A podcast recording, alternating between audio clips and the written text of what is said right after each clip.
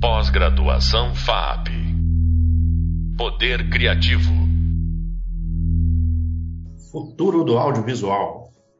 NFT, metaverso, criptofilmes. O que vai acontecer com o mercado audiovisual? Como estão as coisas nesse momento? Hoje temos um convidado do marketing da publicidade para contar notícias do front. Victor Bush, tudo bem, meu querido? Salve, salve. Tudo jóia? Um prazer, uma honra. Super feliz aí pelo, pelo chance do papo. Me fala de você, como é que você se apresenta? Quem é você? Cara, vamos lá, né? Essa, essa missão da gente falar da gente mesmo, né? Nunca, nunca é tão fácil quanto parece. Mas enfim, meu nome é Vitor, eu trabalho com propaganda, comunicação aí já faz pô, uns 25 anos, quase 30 anos trabalhando com essa gracinha. Sempre trabalhei em agências de comunicação com foco muito no digital, então estratégias digitais, uh, gamificação, desenvolvimento de plataforma. Uh, trabalhei em diferentes agências, o foco também, né, sempre, sempre como trazer ali de algum jeito o digital, o virtual para participar né, da, da, da, da, construção de imagem, da construção de conteúdo, da, da construção do negócio para diferentes marcas. Uh, então, da FBIS, da Gringo, da iFink, aí já trabalhei em agências tradicionais, da DPZ, da UGV, uh, já trabalhei dentro de clientes, trabalhei dentro da Nestlé, junto ali de toda uma operação de conteúdo digital para a Nestlé. E hoje em dia eu trabalho na Media Monks, num departamento da Media Monks que se chama Experiential. Então, como é que você trabalha com plataformas de experiência que façam esse cruzamento ali entre o real e virtual como parte da estratégia de comunicação de negócio para diferentes marcas. Dentro do audiovisual, que são os estudantes aqui uh, desse curso, o que, que você conta que você já fez aí também, dentro desse recorte?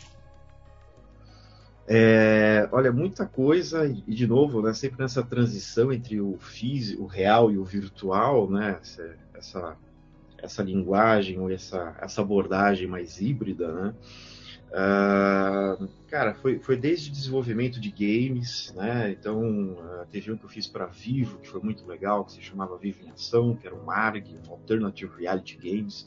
Então, como é que basicamente você espalha pistas em plataformas virtuais ou não virtuais para as pessoas. Pela cidade, inclusive, né? Pela cidade também, né? Então a gente tinha. O barato era esconder, a gente colocava ali os jogadores, né? Os, os players, eles tinham que desvendar enigmas e esses enigmas estavam né, dispostos, espalhados em diferentes lugares. Então podia estar desde um site fake, um filme escondido dentro de um, de um website, dentro do cartão de recarga, dentro do filme publicitário que passava na TV. Até quando você ligava para o call center, você podia falar ali uma palavra secreta e o pessoal era treinado para responder como se fosse parte da fantasia, parte dos personagens. Então esse foi um exemplo muito legal é, que foram três edições, a cada edição tinha mais ou menos uma média ali de um milhão e meio a três milhões de jogadores simultâneos. Então era todo um trabalho da gente ter que ficar reescrevendo o roteiro e ter que ficar é, tentando ver como desenvolver a história para as diferentes plataformas, para fazer as pessoas evoluírem no jogo, ou não ficarem trancadas, ou não também é, ficarem presas numa parte específica do jogo, ou também não desvendarem muito rápido, muito fácil. Então tinha toda essa coisa de tratar as pessoas ali como detetives. Né? E isso acho que acaba sendo uma verdade ali. Você está lidando muito ali com os, né, os seus consumidores, os seus usuários, o espectador que está do outro lado, ele acaba sendo um detetive. Né? Em estar tá ali interagindo, brincando com as plataformas, com o conteúdo que você está dispondo para, é, está oferecendo para eles. Aí outro projeto legal que eu fiz também foi bem bacana, foi para McDonald's, em que a gente transformou aquelas bandejas ali, né, das lojas, das lanchonetes, em jogos de tabuleiro, em que você tinha que usar o bot do Facebook para ser ali, né, o robô que girava os dados ou sorteava as cartas de sorte, o revés, e isso de algum jeito mexia em como você tinha que colocar à disposição ali do ketchup, da batata frita, da Coca-Cola em cima da bandeja, e fazia as pessoas brincar enquanto estavam comendo, né, ali na, na, lanchonete, tudo atrelado ali ao Facebook, e isso gerava ali conteúdos, ofertas, cupons, né? E também o quanto você estava evoluindo ou não evoluindo dentro do jogo. Né? Eu, acho, eu acho muito legal que assim, eu, eu dou aula para estudantes de cinema e audiovisual e eles normalmente pensam o audiovisual dentro de uma telinha uh, de cinema ou de Netflix com né, quatro né, molduras ali, né? E começo, meio e fim na narrativa, mas você trabalha com projetos muito diferentes, né? Tipo nesse campo de games. E você estava agora fazendo uma coisa com NFT. Conta aí, o que, que é NFT? O que, que você estava fazendo em Nova York? Foi bem legal. A gente está aí na Media Monks, a gente trabalha muito com isso, né? Com essa frente de desenvolver experiências, né? Como parte da estratégia de comunicação. Uma delas foi para um cliente uh, ali da, da, da, agência, né? Que se chama Cool Cats. Cool Cats é uma empresa ali de NFT. E eles queriam participar dessa semana, rolou agora uh, um mês atrás, ou três semanas atrás, uma, uma, semana de NFT em Nova York, que é uma das maiores eventos sobre discussão de NFT e tudo mais. Explica aí, o que, que é NFT? O NFT é o, é, o, é o, tal do é, não, não tokens. Isso. Né? Ele é um certificado, é um certificado digital que você consegue atrelar basicamente a qualquer coisa. Né? Você consegue atrelar uma figurinha, um desenho, um JPEG, você consegue atrelar um filme, trecho, um um, filme, a um trecho de uma música. Tarantino, né? O Tarantino ele estava lançando ali, né? Ele lançou, acho que no passado, a sua própria linha ali de NFTs. O que, que ele pegou? Ele pegou, acho que o roteiro do o roteiro do Pulp Fiction e ele pegava diferentes páginas ali do roteiro original do Pulp Fiction e transformava em NFT, esse certificado digital e aí você poderia ser dono, você podia comprar né, aquela página ou aquele trecho do roteiro original e isso ser seu de algum jeito. Né? Você pode negociar, você pode atrelar a uma plataforma de negociação, de blockchain. Então você tem esse barato de você ter esse certificado digital de alguma coisa, né? garantir que aquilo tem, ele é um, ele é um valor único. Né? Você, você consegue ser dono daquele pedaço e pode ser de, de tudo, de, de, de, qualquer coisa. E no caso do Cool Cats, eles são esses NFTs IDs, né? então são NFTs para servir de identidade para você. Então é um desenho, é um, é, um, é um, avatar, é uma figura que você pode usar nas redes sociais, que você pode usar no metaverso, que você pode e você pode atrelar isso a uma negociação também. E o barato dos Cool Cats é que eles estavam lançando ali uma plataforma que era o Cultopia. O Cultopia basicamente é uma plataforma gamificada para o seu NFT. Então, é a mesma uma lógica semelhante a um é, semelhante diferente, né? A um Tamagotchi, a um, você cuida, você, né? Você coloca. É como comprar uma skin, por exemplo, e aí você melhora essa skin, algo assim. Exato. Você cuida dessa skin, você cuida dessa sua figurinha, dessa sua, né? Dessa sua identidade. E ela ganha acessórios, ela ganha evoluções, ela ganha melhorias e isso fica atrelado também a um valor de mercado.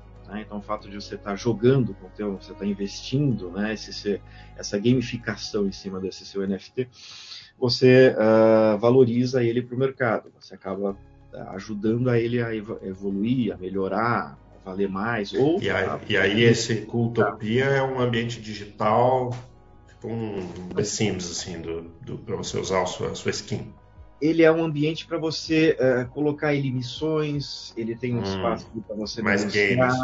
Ele é mais game, ele não chega a ser um WebGL, mas ele é um espaço ali de confraternização entre donos, né, entre proprietários.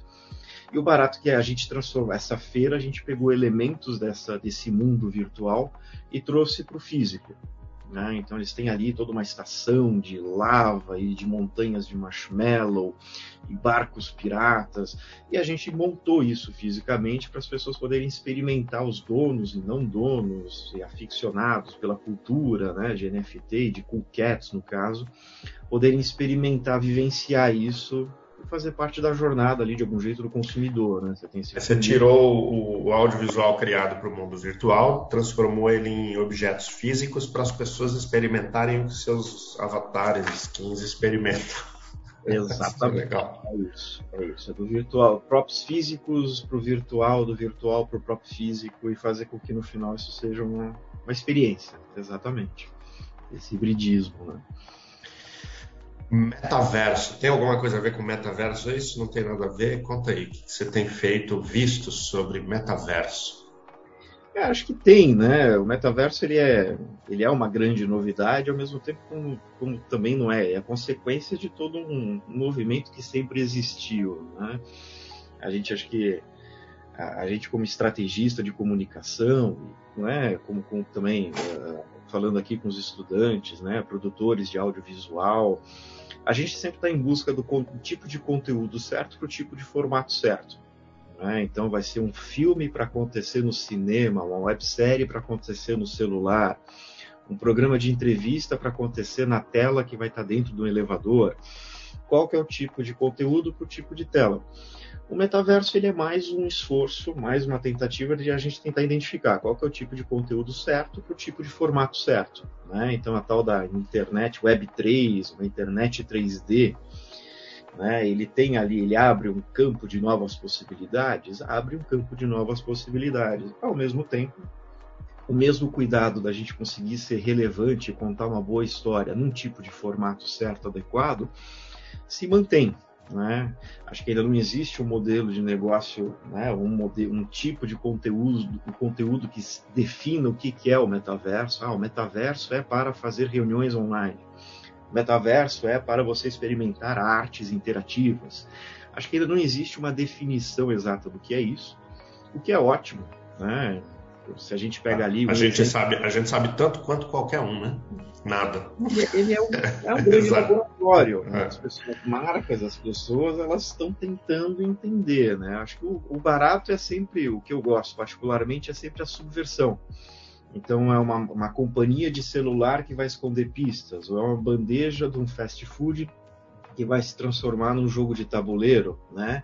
Se a gente pega ali o quem são os exemplos de metaverso, né, onde você pode entrar passear por um mundo 3D e acessar conteúdos.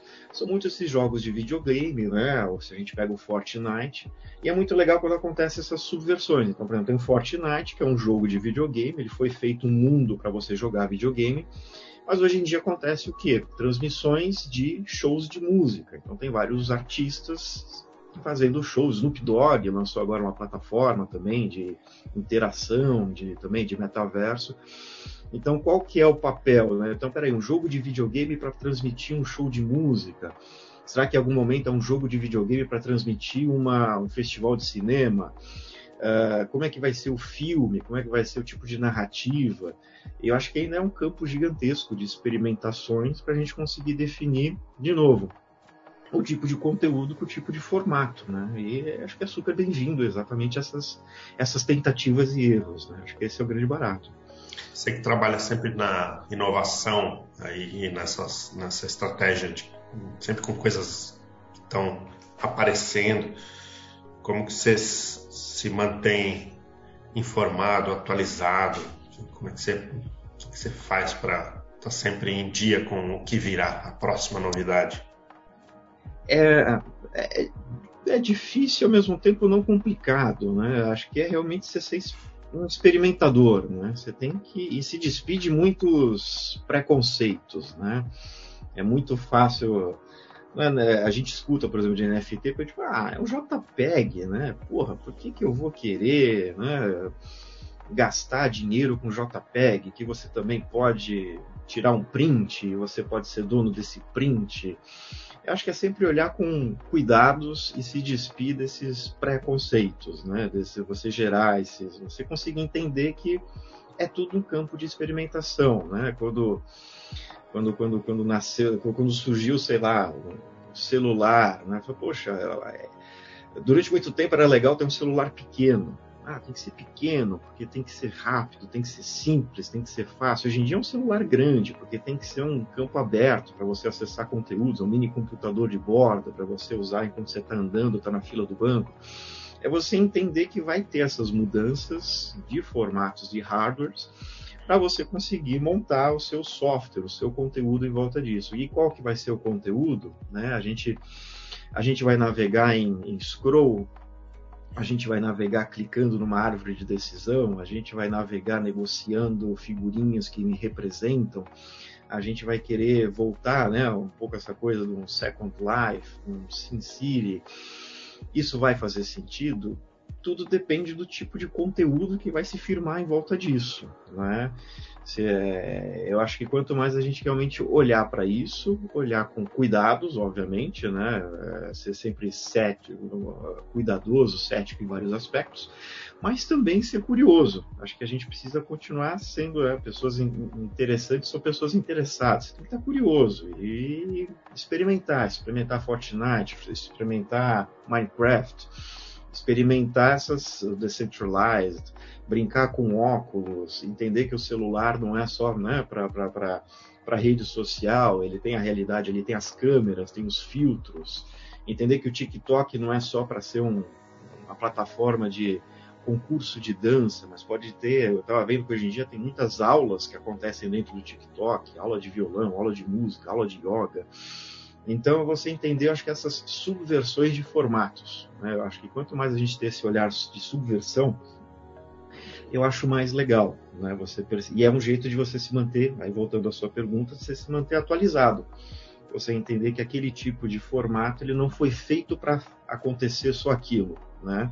Uh, o TikTok não foi feito só para ser um festival, né? um, um challenge de danças. Ele pode acontecer para outros tipos de história, para outros tipos de narrativas. E aí você começa esse processo de subversão qual é o tipo de narrativa para o metaverso, qual é o tipo de, eh, de, de narrativa para o NFT, tudo construção, tudo tentativas e vence quem conseguir subverter de um jeito que consiga gerar engajamento, que consiga gerar uh, relevância. Né? Porra, como é que eu vou ser relevante ao contar essa história dentro dessa caixinha, dentro desse formato? Acho que esse é o grande barato no final das contas. Aí, ó, é, tem vários estudantes que estão começando aí na carreira aqui de audiovisual, e, enfim, a gente está falando de inovação. É, que, que, você recomenda aí? Você dá aula também, né? Você faz doutorado, faz essa trilha que é mercado e academia, que é uma coisa muito legal.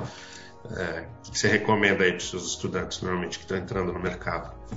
Ah, eu acho que a gente está cercado de ferramentas, né? Eu acho que é realmente conseguir olhar e aproveitar essas ferramentas e entender que essas ferramentas elas têm uh, várias funções. Né? Elas são ferramentas de criação, elas são ferramentas de divulgação e elas são ferramentas de diálogo. Né? Então, você conseguir entender que você pode produzir algo para a internet, que você pode distribuir essa coisa pela internet, e que você pode criar aprendizados, datas, né, diálogos em volta dessas, dessas ferramentas, entender que está cercado dessas possibilidades e tentar tirar realmente proveito dessas possibilidades. Né?